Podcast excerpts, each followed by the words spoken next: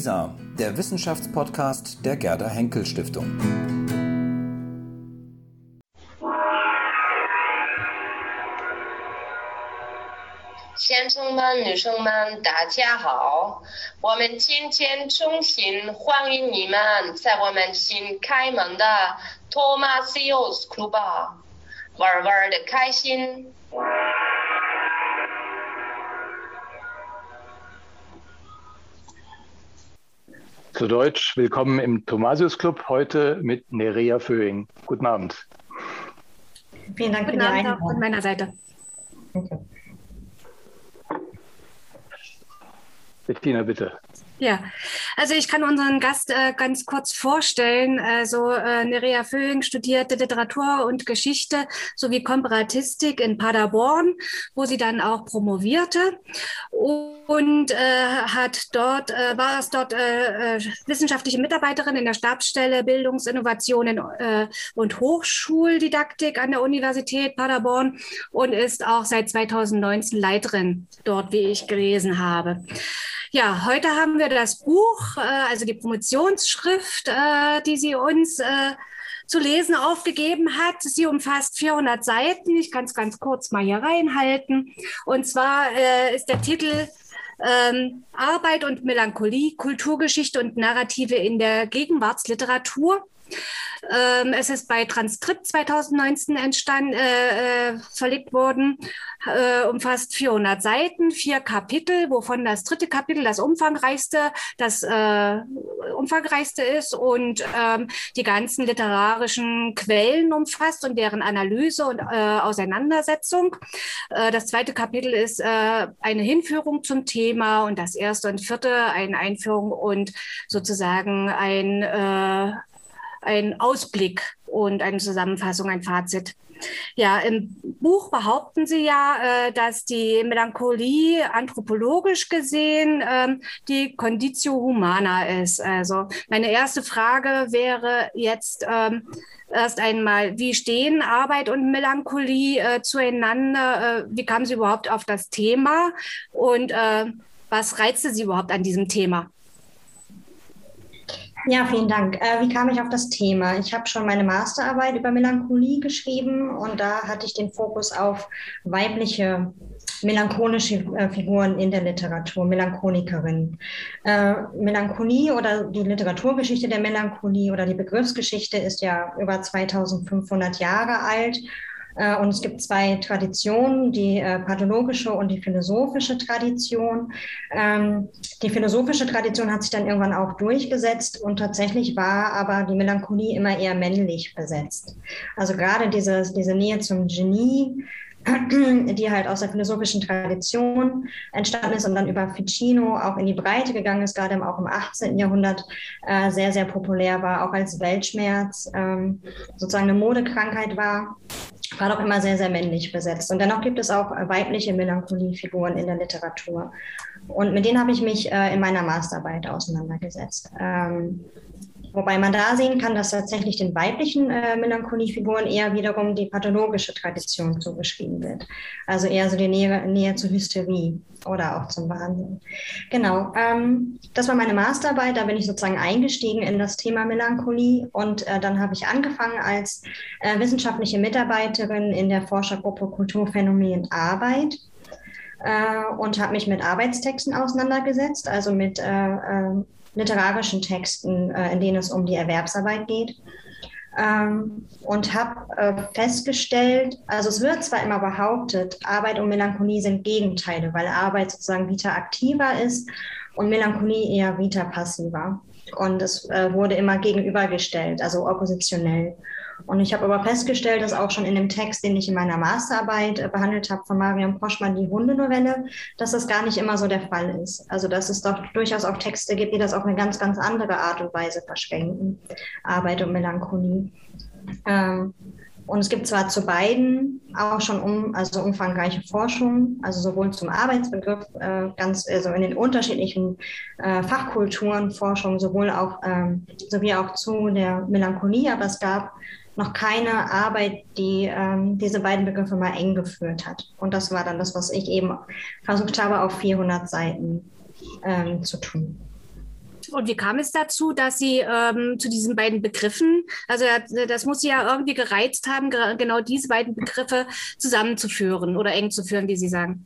Genau, also es gab, es gab zwar Texte, die das tun, aber es hat sich noch niemand genau auch äh, unter dem Begriff der Melancholie angeguckt. Also es, es, gibt zwar, es gab zwar Forschung auch zu den äh, Romanen oder zu den Erzählungen, die ich eben äh, sozusagen beforscht habe oder mit einem Close Reading mir angeschaut habe, aber es wurde niemals ähm, wirklich als Melancholie ähm, auch definiert. Also es wurden, diese beiden Begriffe wurden in der Forschung nie zusammengebracht. Und ich habe aber äh, fest, festgestellt bei der Lektüre der Texte, ähm, dass wenn man dieses, also wenn man beide Begriffe zusammenbringt, dass ähm, da auch sehr viel mehr das kritische Potenzial dieser Texte herauskommt. Weil äh, über die Melancholie, also über die ganzen, äh, über die 2500 Jahre der Begriffsgeschichte äh, bis hinein in die Moderne, ähm, ähm, ist es also von einer Krankheit eigentlich zu einer selbstgewählten Position gekommen, die einen kritischen Blick auf, ähm, auf äh, Systeme, auf gesellschaftliche Zustände, auf die Conditio Humana wirft. Ähm, und das wollte ich eben herausarbeiten. Und das ging nur, indem äh, man diese beiden Begriffe eben eng führt. Also über, über die Melancholie wird in diesen Texten eine ganz andere Art von Kritik an, an Systemen, an Arbeitszuständen, an, an Lebensumständen sozusagen formuliert. Hm. Und was ich dann, ja. Aber nochmal äh, die Frage, also wie, warum überhaupt Melancholie und Arbeit? Ich meine, es gibt ja so viele Themen, halt, über die man irgendwie schreiben kann, auch literarisch halt. Äh, was hat Sie da äh, besonders gereizt, genau dieses Thema Melancholie? Also es ist ja eine Form von äh, der Daseinsweise, sage ich jetzt mal, mhm. Äh, zu thematisieren. Äh, hat das was Besonderes mit dem Schreiben selber zu tun oder warum ist das in der Literatur gerade so wichtig und en vogue vielleicht auch? Äh, die, äh, Sie meinen, warum die Melancholie en vogue ist. Hm. Ähm, das, das Thema, das. Ja, äh, das ist eine, eine, Frage, die kann ich tatsächlich schwer äh, beantworten. Aber mir ist, wie gesagt, bei der Lektüre der Texte einfach aufgefallen, dass diese Behauptung, dass es äh, ähm, oppositionelle ähm, Begriffe sind, also auch wenn sie auf ganz, ganz unterschiedlichen Ebenen äh, sozusagen operieren. Das eine ist eben mehr eine Befindlichkeit äh, im Sinne von Weltschmerz oder eine Art und Weise, wie man auf die Welt blickt. Und das andere ist ja eher etwas, was man tut, die Arbeit. Also es ist schon, es sind schon zwei Begriffe, die man nicht so einfach zusammenbringt. Nichts, Nichtsdestotrotz ist mir aufgefallen, und ich habe ja nur zwölf Texte verhandelt von zehn AutorInnen aus den unterschiedlichen Ländern, also Deutschland, Schweden ähm, und Amerika unter anderem und Frankreich. Ähm, dass es ähm, zahlreiche Texte gibt, die aber eben, obwohl diese Begriffe so unterschiedlich sind, sie zusammenbringen. Das war sozusagen etwas, was ich bei der Lektüre festgestellt habe. Und ich wollte herausfinden, warum. Also es war nicht ich, die diese Begriffe zusammengebracht hat, sondern es war es auf dieser, es ist auf der narrativen Ebene passiert.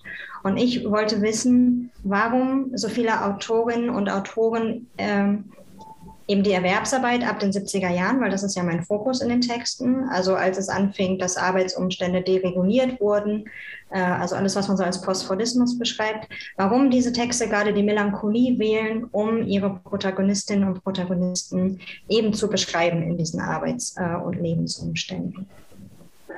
Also das, ähm, die Auswahl der Texte, und das ist ja der Kern der Arbeit, ähm, hat mich auch ähm, beeindruckt, gerade auch im Hinblick darauf, dass Sie ja versuchen, ähm, das wie Zeugnisse zu lesen. Ähm, und zwar äh, sehr Zeugnisse, also eigentlich für den aktuellen Gesellschaftszustand.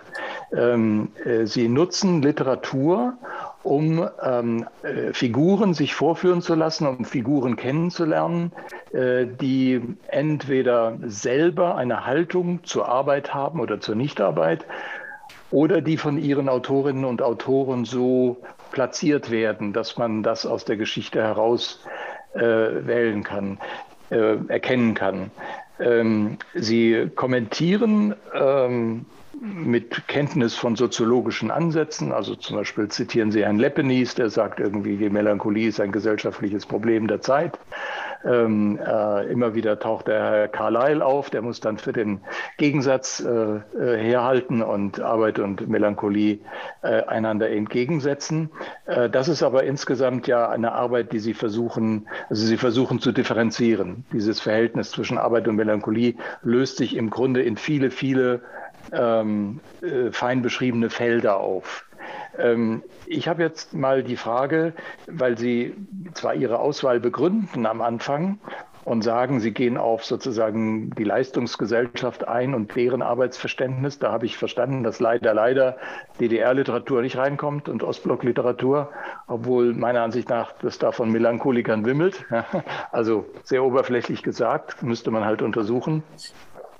Äh, aber klar, Sie machen die westliche Gesellschaft äh, äh, äh, porträtieren Sie dann. Aber mit welcher sozusagen Sicherheit gehen Sie auf die auf Romane der letzten 20 Jahre ein?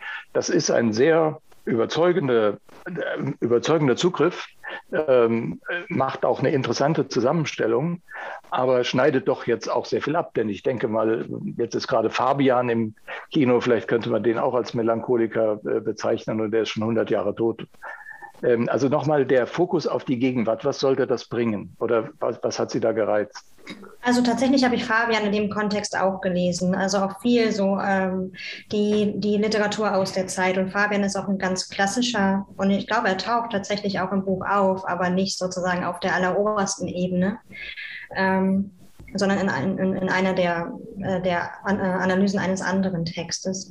Ähm, ne, irgendwo muss man es ja eingrenzen. Also ich hätte mit, mit Sicherheit auch Beispiele finden können, sozusagen in nicht, also nicht in dem sogenannten Western kennen.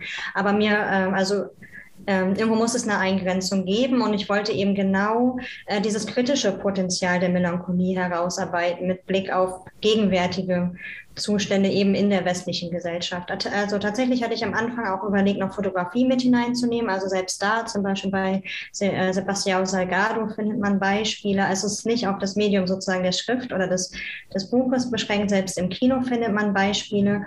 Das heißt aber, die Eingrenzung hatte auch pragmatische Gründe. Äh, aber da es mir ja eben darum ging zu schauen, also warum ähm, nimmt die Melancholie und ich glaube schon, dass die, die Melancholie in Texten, die sich mit Erwerbsarbeit auseinandersetzen, tatsächlich ab den 70er Jahren zugenommen hat, also dass man da mehr Beispiele findet. Und äh, allein die Texte, die Arbeitsumstände verhandeln, haben zugenommen, also quantitativ zugenommen. Und äh, es war auf der einen Seite eine pragmatische ähm, Entscheidung und ähm, auf der anderen Seite aber durchaus ging es mir auch darum, jetzt nicht ähm, sozusagen Einzelbeispiele herauszupicken. Also dann hätte man vielleicht in, in, jeder, in jedem kulturellen Kontext oder auch zu jeder Zeit ein Beispiel finden können, sondern ich wollte mir angucken, warum gibt es gerade diese Häufung ab den 70er Jahren? Also das ist das, was ich beobachtet habe. Ab den 70er Jahren haben diese Texte einfach zugenommen. Ähm, und das hat dann die Textauswahl begründet. Mhm. Ähm, da ich ja nun mal von Haus aus Komparatistin bin, ähm, hatte ich eben trotzdem auch das Ziel, äh, da über die Philologien hinaus mir die Texte anzugucken und zu zeigen, es sind zwar Texte aus sehr, sehr unterschiedlichen ähm, Ländern, also auch mit unterschiedlichen vielleicht Arbeitsverständnissen, die aber trotzdem alle westlich geprägt sind und trotzdem im Kern irgendwie auch einen sehr, sehr starken Leistungsbegriff äh, haben und in gewisser Weise auch so ein christliches, christliches Arbeitsethos, also geprägt sind von einem christlichen Arbeitsethos. Ähm, die aber auf der Ebene der Topoi, also wenn man sich die melancholischen Topoi anguckt, alle doch auf die gleiche Begriffsgeschichte und auf die gleiche äh, Tradition ähm, zugreifen und dann äh, doch sehr, sehr ähnlich operieren in ihren Bildern. Also das ist, äh, das ist auch noch eine Frage dazu. Das ist auch Ihr Zugriff. Also Sie sind sehr zuversichtlich, dass Sie in diesen Romanen tatsächlich zum Thema äh, Melancholie etwas finden. Auch wenn das sozusagen nicht so benannt wird. Romane benennen ja häufig die Dinge nicht so, äh, wie Wissenschaft das tut. Ähm, äh, sie finden da ein intensiviertes Phänomen, ähm, menschlicher Existenz oder auch sozusagen Verzweiflung an der Arbeit oder am Arbeitsdruck oder so etwas. Und das ist für Sie ähm, sozusagen ausreichend genug. In Klammern kann ich sagen, für mich ist es auch ausreichend. Ich glaube nicht, dass man dadurch mehr Definition mehr gewinnt. Aber für Sie ist das wichtig, dass Sie da ähm, sozusagen Ähnlichkeiten finden, die dann alle diese Beispiele, so sehr unterschiedlich sie sind, zusammenhalten. Ähm, genau, also ich glaube, wenn man sich mit der Melancholie auseinandersetzt, und das ist auch, das, ich habe auch ein Zitat drin äh, von Marion Tietze, die, äh, die sagt, je mehr ich darüber las, desto mehr ähm, spannt mir der Gegenstand. Also ich glaube, je mehr man sich damit auseinandersetzt, desto, äh, desto ähm, mehr Melancholie entdeckt man selber. Also man äh, kommt dazu, äh, die Dinge als melancholisch zu, ähm, zu verstehen oder, oder, oder man liest die Melancholie hinein. Und das war, war natürlich etwas, was ich nicht machen wollte. Also ich habe da schon auf der Textebene operiert und habe gesagt, es müssen gewisse gewisse Topoi ähm, vorhanden sein. Also ich habe eine, eine, eine Liste von äh, melancholischen Topoi aus der Begriffsgeschichte sozusagen herausgearbeitet, wie Handlungshemmung, wie Reflexion, ähm, die Sinnfrage zu stellen, äh, Einsamkeitsgefühle, Ambivalenzen, das Thema äh, Memento Mori, also alles ist vergänglich, ähm, ähm die Beschreibung von von Zeit, die vergeht im Allgemeinen und auch so ein gewisses Gefühl von Kontingenz und auch von Ordnung und Unordnung und habe gesagt, sozusagen, das ist die Liste von Topoi, die in den Texten ähm, eingesetzt werden muss, damit man sagen kann, es sind melancholische Texte. Damit eben nicht das passiert, dass man die, die Melancholie hineinliest, sondern dass sie tatsächlich auch im Text vorhanden ist, selbst wenn sie nicht als melancholisch benannt wird. Genau. Nun ist es ja so, dass äh, sich der äh, gegenwärtige ähm, Typus äh, des Melancholikers seit den 70er Jahren, haben Sie gesagt, äh, unterscheidet von dem in der Vergangenheit. Vielleicht können Sie das noch mal ein bisschen erklären. Also vor dem war es irgendwie eine Figur des Rückzugs vor allen Dingen vielleicht halt, also die sich sozusagen dieser gegen, dieser, gegenüber dieser Arbeitswelt irgendwie verweigert und zurückzieht. Jetzt aber endet oftmals äh, dieser Melancholiker, jedenfalls in äh, einigen äh, dieser Texte, entweder im Gulag oder im Gefängnis oder äh, Selbstmord oder Mord. Also das ist äh, auf jeden Fall äh, eins draufgesetzt.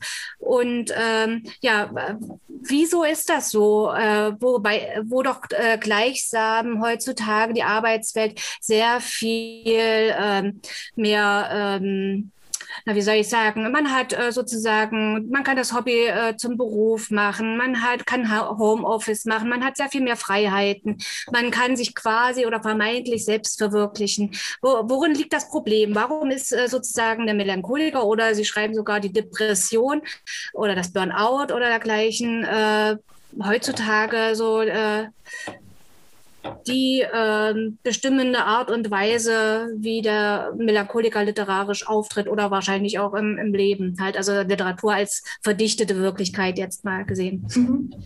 Also ich glaube, ganz ähm, zu Anfang möchte ich noch mal was zu Burnout und, äh, und Depression sagen. Also genau das war mir eben wichtig, dass diese Texte das nicht machen. Also selbst in in den Rezensionen wurden einige der Texte auch immer als Burnout-Texte beschrieben oder als äh, depressive Texte. Und damit beschneidet man aber sozusagen diesen, diese, also das kritische Potenzial dieser Texte, weil in der Melancholie steckt sehr, sehr viel mehr als eben diese pathologische Zuschreibung. Das ist ja eine pathologische Zuschreibung. Wenn man sagt, jemand ist depressiv aufgrund von Arbeitsumständen, dann ist das etwas ganz anderes, als wenn man sagt, jemand verzweifelt eben auf eine andere Art und Weise, auf eine melancholische Art und Weise äh, an diesen Arbeitszuständen. Äh, und darum war es mir wichtig, da den Begriff der Melancholie eben stark zu machen und zu sagen, nein, es geht nicht um pathologische Figuren, die erkranken, weil sie vielleicht nicht resilient genug sind oder weil sie nicht leistungsfähig genug sind, sondern da steckt eine ganz, ganz andere kritische Dimension hinter, die eben über, über den Zugriff oder über, über den Einsatz melancholischer Topoi ähm, transportiert wird. Der zweite Punkt, den Sie gerade angesprochen hatten, war, warum es keine tatsächlichen Verweigerungsfiguren mehr gibt. Also sagen wir mal so. Es gab natürlich so der Weltschmerz oder diese klassische Weltschmerz-Rückzugsfigur, äh, so auch des 18. Jahrhunderts, ähm, hatte noch die Möglichkeit, sich zurückzuziehen. Ähm, und was die Texte eben zeigen, ist, dass eine Verweigerung oder auch ein Rückzug eigentlich nicht mehr möglich ist, weil es kein, keine Alternativen mehr gibt zum System oder weil es keine Alternativen mehr dazu gibt, ähm, Teil eines Systems zu sein, ein System zu verlassen oder sich zu verweigern.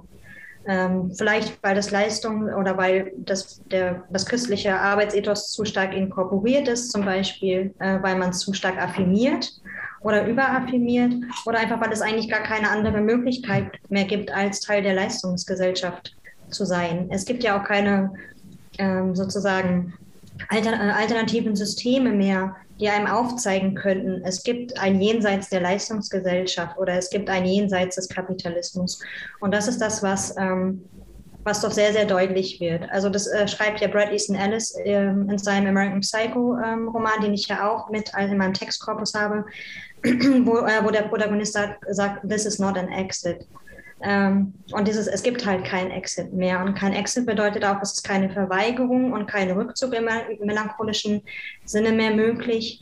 Und äh, den Rückzug äh, oder die Verweigerung, den die Figuren, äh, die die äh, Figuren wählen, diese ist, das sind dann eben die drastischen Wege wie Selbstmord, ähm, also so äh, im, im, im praktischen Sinne, oder eben das Arbeitslager, bis hin zu so eher fantastischeren äh, Dingen wie eben sowas wie Selbstauflösung äh, was wir bei Joachim Bessing lesen, wo man eigentlich gar nicht weiß mehr, wo die Figuren eigentlich hingehen. Sie gehen irgendwo hin, weil ähm, dieses, dieses andere eigentlich gar nicht mehr beschreibbar oder nicht mehr vorstellbar ist. Also was könnte das andere der Arbeitsgesellschaft oder das andere der Leistungsgesellschaft sein? Also ein ähm, Zurückdrehen gibt es also offenbar nicht. Ein was? Ein Zurückdrehen in vor, ähm, also vor postmoderne Zeiten. Genau, also das ist das, was, was in den Texten sehr, sehr deutlich wird. Es gibt den Rückweg nicht mehr und es gibt aber auch irgendwie keine, keine utopischen äh, Gedanken mehr. Es gibt eigentlich keine Utopien mehr. Es, sind, äh, es ist auch durchaus irgendwie so eine, also eine sehr, sehr dystopische ähm, Szenerie, die da ja häufig ge gezeichnet wird. Also es ist keine Utopie mehr möglich, es ist keine, also nicht mal mehr in, in der Literatur ist ein Verständnis von etwas anderem sozusagen beschreibbar. Und das macht, das macht eben dieses Ausweglose aus.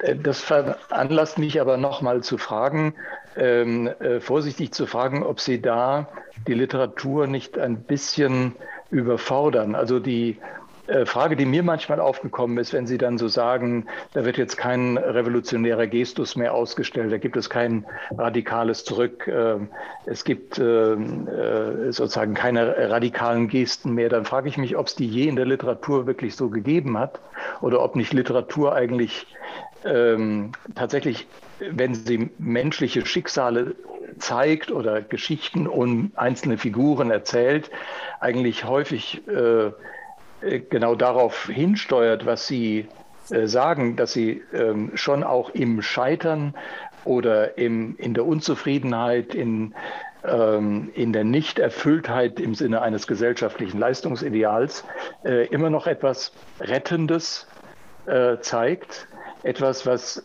zu verteidigen ist, auch wenn es schwer zu benennen ist und auch wenn es nicht zum Aufbau einer alternativen Gesellschaft taugt, ähm, dass aber Literatur eigentlich also ich, ich, ich sage mal ein bisschen äh, plumper, weil ich natürlich auch nicht alle Literatur gelesen habe. Ich habe mich dann einfach gefragt, woran Sie denken, wenn Sie sagen, da ist nicht mehr diese Geste der Revolte oder des Abschieds oder des Bruchs. Ja, das ist tatsächlich eine, eine, sehr gute Frage und vielleicht haben Sie da auch einen wunden Punkt äh, dieser Textauswahl getroffen, dass ich tatsächlich die Scheuklappen äh, aufhatte, so ab, ab den 70er Jahren. Ich glaube dennoch, dass es eine Zeit gab, wo die Literatur noch utopischer war, also wo, wo literarische Texte noch, ähm, noch mehr ein, ein, ein anderes des gegenwärtigen Zustands, der gegenwärtigen Kondition Humana beschrieben haben und wo sie auch noch kämpferischer waren. Also ich bin jetzt tatsächlich, ähm, ob es dann vielleicht auch die Literatur der 60er Jahre ist, ähm, also da, da habe ich jetzt tatsächlich auch gerade keine Beispiele. Das ist dann tatsächlich vielleicht ein Wunderpunkt, aber ich, ähm, ich denke dennoch, dass es ähm, Zeiten gab, wo die Literatur kämpferischer war und weniger ausweglos und auch noch eben ähm, Utopien beschrieben hat. Ich habe noch viele andere Fragen und will aber erstmal eine loswerden. Äh, mich hat es komplett erstaunt, was für Motti Sie haben.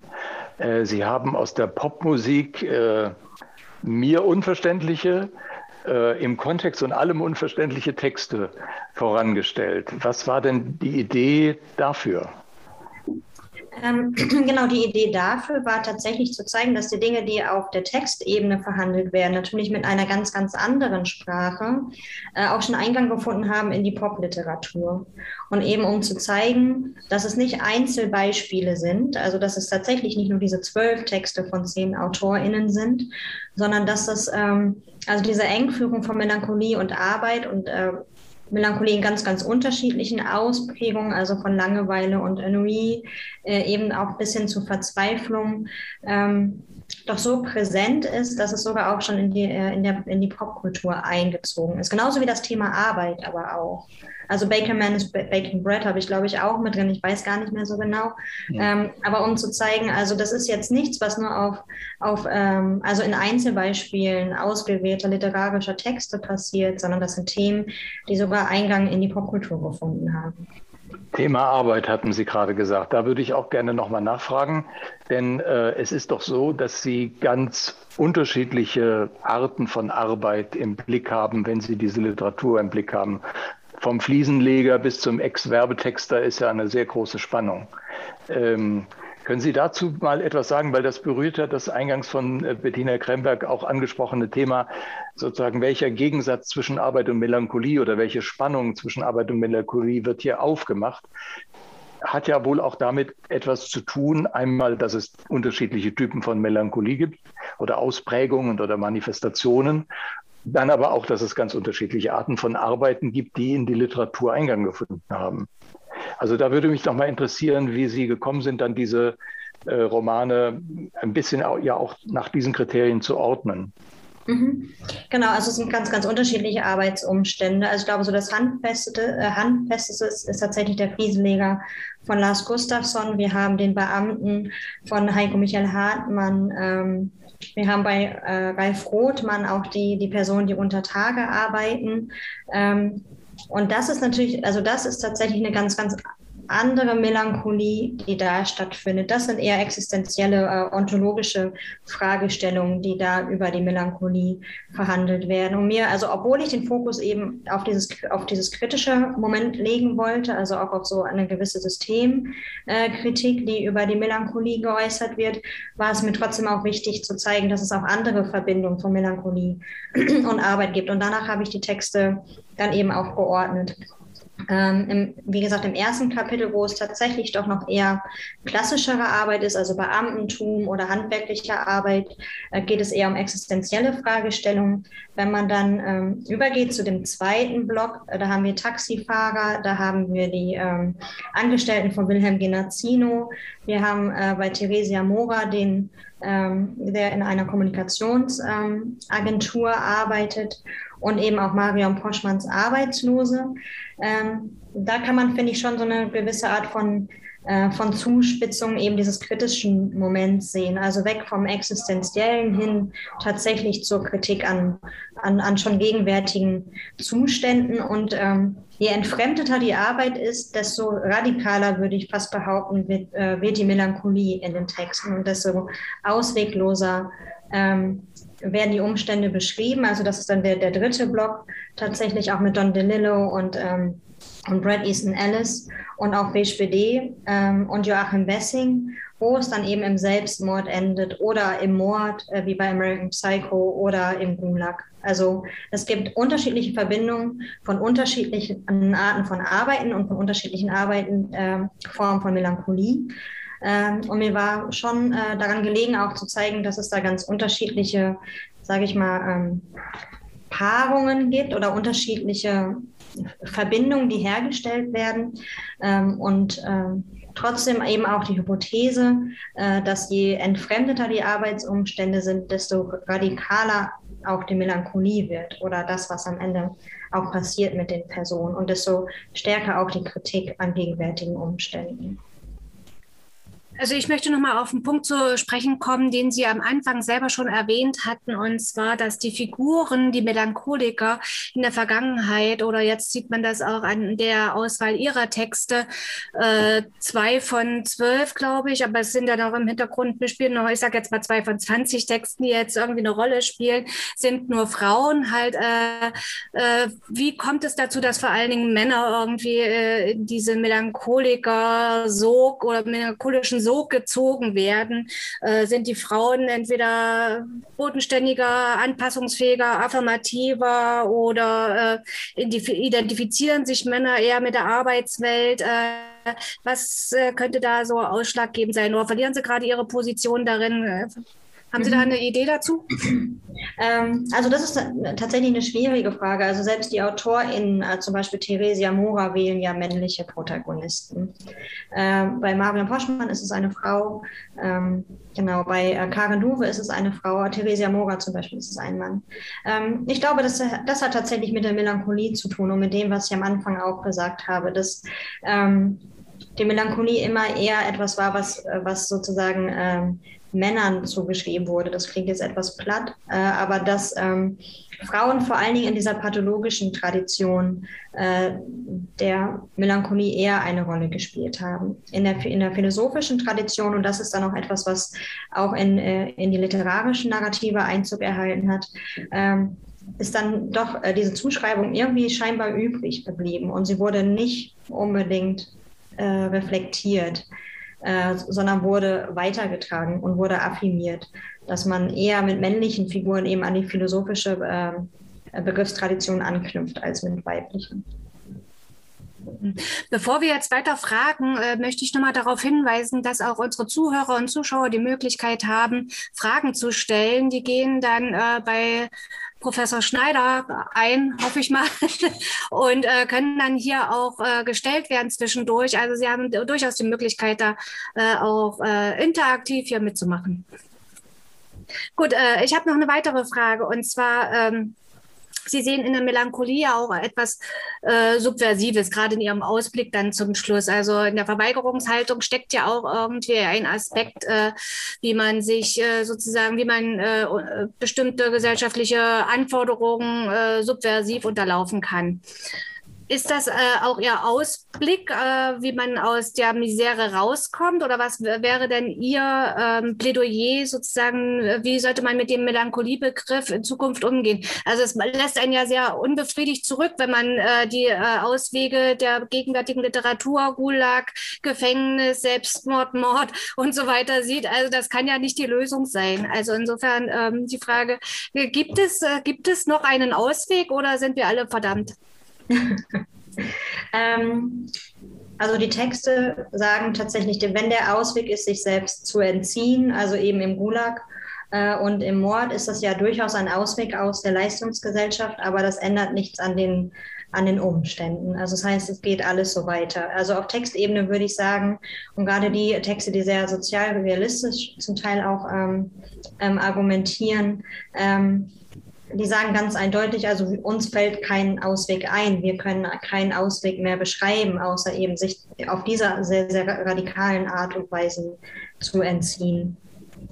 Ähm, was dann über, über die Melancholie äh, deutlich wird, und da habe ich ja ganz am Ende auch das Zitat von äh, Slavoj Žižek, ähm, der sagt, also im Grunde wird, wird etwas betrauert, und also er, er geht da eigentlich auf Freud zurück, äh, wird etwas betrauert, was man nicht greifen kann oder was vielleicht niemals existent war. Und ähm, da, damit gelangt man auf so eine Metaebene. Also die, die, die, Texte kritisieren zwar die Erwerbsarbeit ab den, ab, ab den 70er Jahren und Entfremdung und auch Entgrenzung und ähm, vielleicht Überforderung, ähm, Selbstausbeutung, also dieses selbst sein, sein eigener Ausbeuter sein, weil man Arbeitsideale überaffirmiert, bis hin eben zum erschöpften Selbst, was, was Ehrenberg auch beschreibt, den ich auch zitiere. Ähm, und ähm, die Texte umkreisen aber eigentlich, also sie, die, die, die, Texte beschreiben damit eine Art von Trauer und umkreisen immer, was, was betrauert wird. Also es wird vielleicht betrauert, dass es den Ausweg nicht gibt, aber gleichzeitig, ähm, wenn man das dann eben mit Zizek liest, wird auch deutlich, dass man vielleicht etwas betrauert, also auch ein Ideal von Arbeit, ähm, was niemals so stattgefunden hat. Also gerade wenn man eben den Fokus äh, ab der Nachkriegszeit nimmt und es da war, sozusagen das Arbeitsideal war irgendwie heteronormative, ähm, heteronormativer Art, Vollzeitstelle, unbefristet von der Ausbildung bis, bis in die Rente. Ähm, und das ist natürlich ein Ideal, also wenn man, und das machen die Texte durchaus, wenn man gegenwärtige Arbeitsumstände auf dieser Folie ähm, kritisiert, dann ist das natürlich auch eine sehr, ein, ein sehr begrenzter Ausschnitt oder ein sehr ideales Verständnis von Erwerbsarbeit. Und was eben deutlich wird, und das, da glaube ich, ist eben auch so ein bisschen das subversive äh, Potenzial der Melancholie ähm, zu finden, ist, dass man ähm, dass es auch im, ähm, im, im, soziologischen Diskurs, also ich zitiere auch viel Sennett, äh, eigentlich keine Reflexion dieses heteronormativen Arbeitsideals gibt, sondern es wird affirmiert und, und es, es wird gesagt, so war es einmal und mit Entgrenzung und Entfremdung und Postfadismus hatte sich alles äh, verändert und wohin wollen wir damit eigentlich? Es gibt irgendwie so kein Jenseits mehr. Ähm, und genau das wird halt häufig nicht reflektiert und die Texte beschreiben, also so lese ich das eben, eine äh, oder die Texte machen deutlich über die Melancholie, dass da etwas betrauert wird, was ist, was eigentlich niemals existent war. Und was das zur Folge hätte, wäre eigentlich eine, eine, äh, eine Reflexion des heteronormativen Arbeitsbegriffs, wo auch immer der dann stattfinden sollte. Unter anderem vielleicht im soziologischen Diskurs. Das ist ein guter Punkt, da wollte ich einsteigen. Also äh, danke, was Sie eben gesagt haben. Ähm, das trifft ein bisschen die Frage, die ich hatte, nämlich wie Sie zur Soziologie stehen und was Sie an der Soziologie vermissen.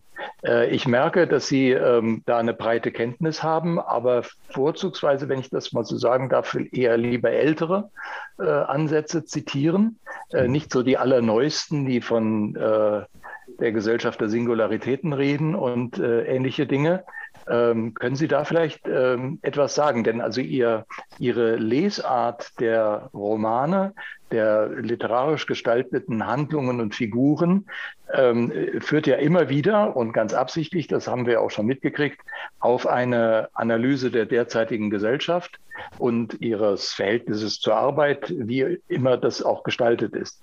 Ähm, Umgekehrt arbeiten Soziologen manchmal, vielleicht viel zu selten mit Literatur und lassen sich davon ähm, sozusagen die Gesellschaft in, wenn man so will, in einer schon bearbeiteten Form vorführen ähm, und versuchen immer so, äh, manchmal denke ich auch, ich weiß gar nicht, woher die das haben, einfach so direkt drauf loszubeschreiben. Ja?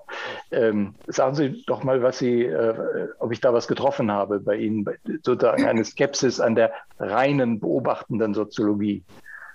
Ähm, ja, definitiv. Also ohne, dass ich da jetzt tatsächlich zu tief in, in, in den soziologischen Diskursen selber auch, auch, auch drin stecke. Also um sie jetzt irgendwie wirklich analysieren zu können oder wirklich ähm, fundiert kritisieren zu können. Ähm, ich habe da so ein bisschen geräubert natürlich auch in, in, in den unterschiedlichen Fachkulturen oder hab, ähm, ähm, kann man schon so sagen äh, und hatte da ja auch eine, äh, eine, eine gewisse Auswahl eben auch von soziologischen Texten. Ähm, aber zum Beispiel glaube ich schon durchaus, dass man an Richard Sennett schon kritisieren kann, dass da äh, sehr deskriptiv beschrieben wird, dass eben mit einem Ideal gearbeitet wird, äh, mit einem Arbeitsideal, mit einem Arbeitsverständnis, was aber nicht, welches nicht reflektiert wird. Und das, und das könnte man vielleicht sagen, dass da zu wenig gelesen wird. Also weil, äh, weil die, die Literatur dann eben ähm, schon deutlich macht oder nochmal auf ganz anderen Ebenen beschreibt, dass, dass die Beschreibungen, die da auf soziologischen, also in den soziologischen Texten sind, eigentlich nicht reflektiert oder nicht selbstreflexiv genug sind. Dass sie ihre eigenen Begrifflichkeiten nicht noch einmal hinterfragen oder ihre eigenen Ideale, sondern fortschreiben. Also das habe ich auch ein bisschen äh, gespürt, dass Sie ähm, auf eine gar nicht literaturwissenschaftliche Art und Weise Literatur verteidigen äh, und den Realitätsgehalt von Literatur. Das hat mir gut gefallen. Und jetzt äh, stelle ich mal eine Frage aus äh, Defekt heraus. Also wenn ich Ihr Buch nochmal lesen würde, wozu ich vielleicht nicht direkt gleich Zeit habe, aber wenn ich es nochmal lesen würde, dann würde ich besonders intensiv die Geschichte mit dem Hund lesen wollen. Ähm, warum ist die denn so lang geraten und ist die denn ähm, ja. Äh, ist die, passt die überhaupt in dieses Buch? Wäre das nicht ein wunderbarer Essay? Können Sie noch mal ein bisschen für unsere Zuseher sagen, wo, worüber und Zuhörerinnen, äh, worum es da geht und warum, äh, warum sind Sie auf diesen Hund so abgefahren? Der Hund, der bei Dürer vorkommt und so ein bisschen erbärmlich aussieht, in dem berühmten Bild Melanchol Melancholia. Mhm. Ähm, und dann äh, machen Sie aber eine richtige Geschichte draus. Ähm, genau, ich habe einen ganzen Exkurs geschrieben, warum der Hund sozusagen melancholisches Motiv ist, weil es ähm, ähm, dazu tatsächlich noch nichts gab. Also ich habe ja äh, auch schon meine Masterarbeit zu Maria Poschmanns Hundenovelle geschrieben und äh, sie, sie rekurriert äh, eben auf die Melancholia von Dürer, ebenso auch wie Günter Grass äh, im Tagebuch einer Schnecke heißt der Text, glaube ich, den ich da auch mit beschreibe. Ähm, äh, und ähm, auch in der Bildtradition spielte der, also auch in, in der Bildtradition der, der Melancholie spielte der Hund ähm, immer eine, eine große Rolle.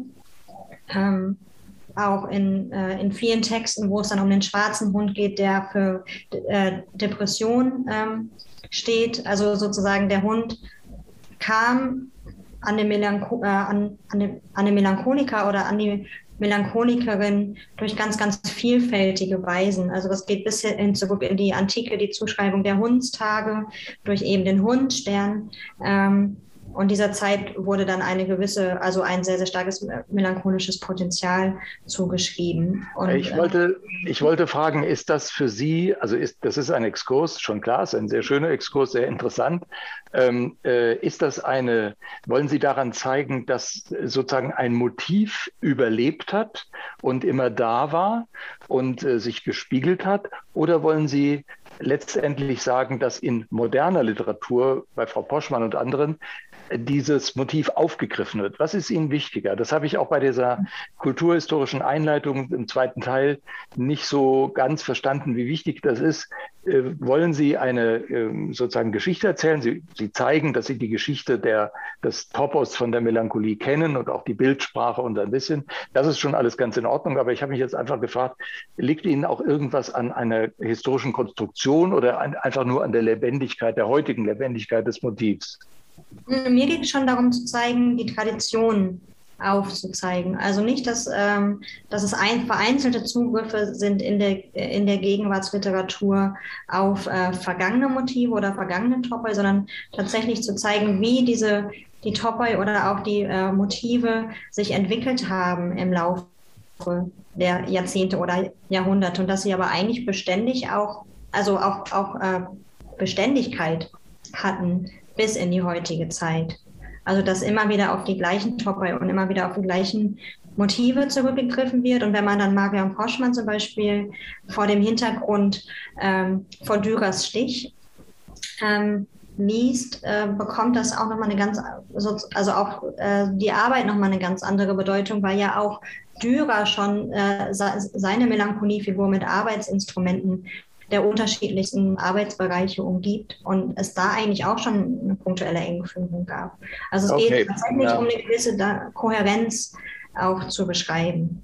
Also ich bin sozusagen von Berufswegen immer ein bisschen skeptisch, wenn solche Genealogien aufgemacht werden. Das muss ich aber jetzt nicht bekümmern. Ähm, es ist aber schon richtig, wenn ich bemerke, dass Sie bei der Genealogie ähm, auf den ganzen Reichtum, den die Geschichte jetzt bietet, auch eingehen, bei der Arbeit aber nicht. Wie meinen Sie das? Da gehe ich nicht so weit zurück, meinen Sie? Einmal gehen sie nicht so weit zurück, aber sie gehen auch sozusagen innerhalb der kapitalistischen Gesellschaft nicht äh, weit genug zurück. Also wir hatten schon Kästners Fabian erwähnt. Ja. Äh, äh, sozusagen bis dahin hätte man ja auch zurückgehen können.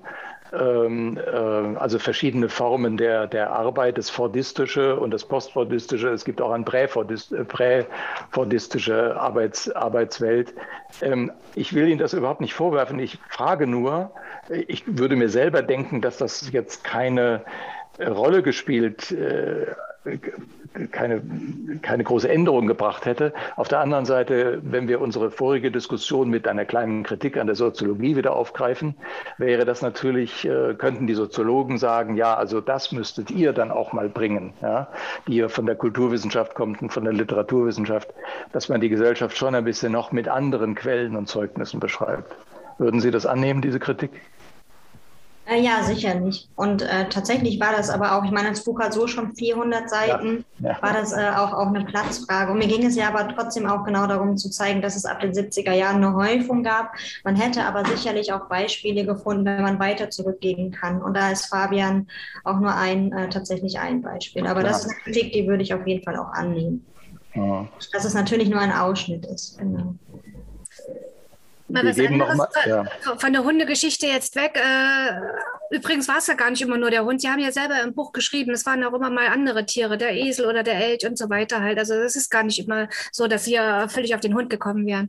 Also ähm, meine Frage wäre jetzt, ähm, äh, Sie haben vorhin äh, Richard Sennett äh, genannt. Äh, welche Rolle äh, spielt er für Ihre Theoriebildung? Sie äh, verweisen immer mal wieder auf ihn. Übernehmen Sie seine Sichtweisen so im Großen und Ganzen oder grenzen Sie sich von ihm auch ab? Also er spielt immer mal wieder eine Rolle. Durchzieht sich das ganze Buch, habe ich den Eindruck. Also Sennett war schon auch ein ganz zentraler Text, weil er ja diese Corrosion of Character beschreibt, eben mit Fokus auf ähm, postfordistische Arbeitsumstände. Also äh, was passiert, wenn, ähm, wenn sozusagen dieses Ideal, sich selbst in der Arbeit zu verwirklichen, oder auch dieser gesellschaftliche Anspruch, ein wertvoller Teil der Arbeitsgesellschaft zu sein, ähm, gar nicht mehr realisiert werden kann aus unterschiedlichsten Gründen. Ähm, zum einen eben, ja ein wertvoller Teil der Arbeitsgesellschaft zu sein äh, im kapitalistischen Sinne, aber auch sich selbst in der Arbeit zu verwirklichen. Also auch das spielt ja immer mit eine Rolle. Also dieses Ideal der Selbstverwirklichung in der Arbeit, das Ideal eines Aufgehens in einer Vita aktiver. Ähm, von daher spielt er, spielt er immer wieder eine Rolle und trotzdem sehe ich das, was er beschreibt, eben auch kritisch. Und das ist ja das, was ich am Ende äh, auch beschreibe, mit äh, Zizek zu sagen, ähm, Senate äh, selbst äh, reflektiert eigentlich den Arbeitsbegriff nicht selbst nicht tief genug, sondern schreibt ihn äh, eben vor, vor dem Hintergrund eines heteronormativen Ideals fort, das ich gerade auch schon einmal benannt hatte. Hm. Hm. Das, ähm, noch eine andere Frage. Wenn jetzt noch keine neuen äh, Fragen von außerhalb jetzt gekommen sind, ähm, hätte ich noch eine. Und zwar für den Melancholiker ist ja äh, sozusagen die Geschichte äh, eigentlich eine Farce halt, ja. Also äh, woher können denn jetzt irgendwie künftige Generationen noch dann Sinn beziehen, wenn wir sozusagen so eine Gesellschaft auch haben, wo eigentlich ähm, äh, das Melancholische überwiegt? Mhm. Also ich glaube nicht, dass in der Gesellschaft das Melancholische überwiegt, sondern in den Narrativen. Mhm. Äh, in, in der Gesellschaft überwiegt eher eine pathologische Zuschreibung. Also vielleicht hat das auch schon wieder etwas nachgelassen, aber so die Beschreibung von, von Burnout oder Burnout ist ja auch ein Modebegriff. Ähm, es wird immer mehr äh, Depression diagnostiziert. Also in, in, der, in der realen Welt sozusagen spielt die Melancholie eine, eigentlich eine viel zu kleine Rolle und eher die, äh, die pathologischen Zuschreibungen eine viel zu große. Weil was passiert über diese pathologischen Zuschreibungen? Die Verantwortung wird den einzelnen Personen zugeschrieben. Das, was ich ganz am Anfang auch schon gesagt hatte. Und es äh, gelangt eben nicht auf diese systemische Ebene. Äh, was können zukünftige Generationen machen? Dazu müsste ich wahrscheinlich Soziologin sein und das bin ich nicht. Ich bin Komparatistin.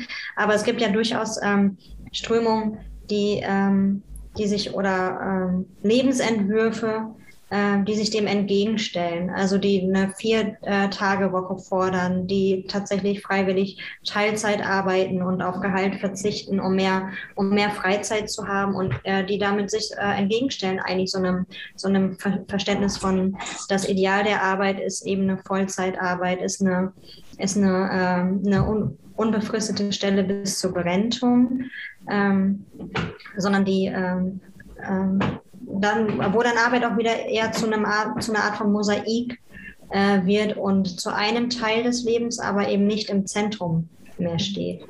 Also die Stellschraube wäre für Sie auf jeden Fall äh, das, was man sozusagen äh, an Narrativ mit Arbeit irgendwie verbindet. Also der Arbeitsbegriff wäre sozusagen die Stellschraube für Sie. Nicht die Einstellung und Haltung sozusagen zur Welt. Ähm, genau, also das, das Verständnis oder, oder das, ähm, die Reflexion dessen, dass die Leistungsgesellschaft auch nur ein, ein Konstrukt ist, das in der Realität sozusagen nicht überlebt und das Verständnis dessen, dass ähm, die Personen, die ähm, an dieser Leistungsgesellschaft verzweifeln, keine Personen sind, denen man pathologische Dinge zuschreiben sollte, sondern äh, dass man eben ähm, äh, Ideale oder Arbeitsbegriffe äh, und natürlich auch Arbeitsumstände reflektiert. Äh, und ähm, naja, aber also auch ich habe da keinen Ausweg. Also auch ich bin da so ein bisschen gefangen in dem, was, was die Texte auch machen. Man, man äh, umkreist etwas und man, man hat ein Unbehagen und man weiß aber nicht, dieses Unbehagen aufzulösen oder was, äh, was sozusagen das andere sein könnte. Hm. Darf ich mal nach Ihrer Arbeit fragen, also nach Ihrer derzeitigen und vielleicht künftigen Arbeit? Also was erwächst aus diesem Buch noch etwas? Also führen Sie das in irgendeiner Form weiter? Versuchen Sie einen Neuansatz? Äh, was interessiert Sie jetzt und äh, bleiben Sie Komparatistin oder wollen Sie mehr sein? Äh, genau, also ganz am Anfang wurde ja auch schon gesagt, ich leite jetzt die Stabstelle Bildungsinnovation und Hochschuldidaktik und ich habe tatsächlich die Seite gewechselt. Also ich bin aus der Wissenschaft, also nach dem Abschluss meiner Promotion raus ähm, ähm, und war damit also derzeit natürlich auch selbst Betroffene. Also das Wissenschaftszeitvertragsgesetz war ja gerade auch groß in den Medien.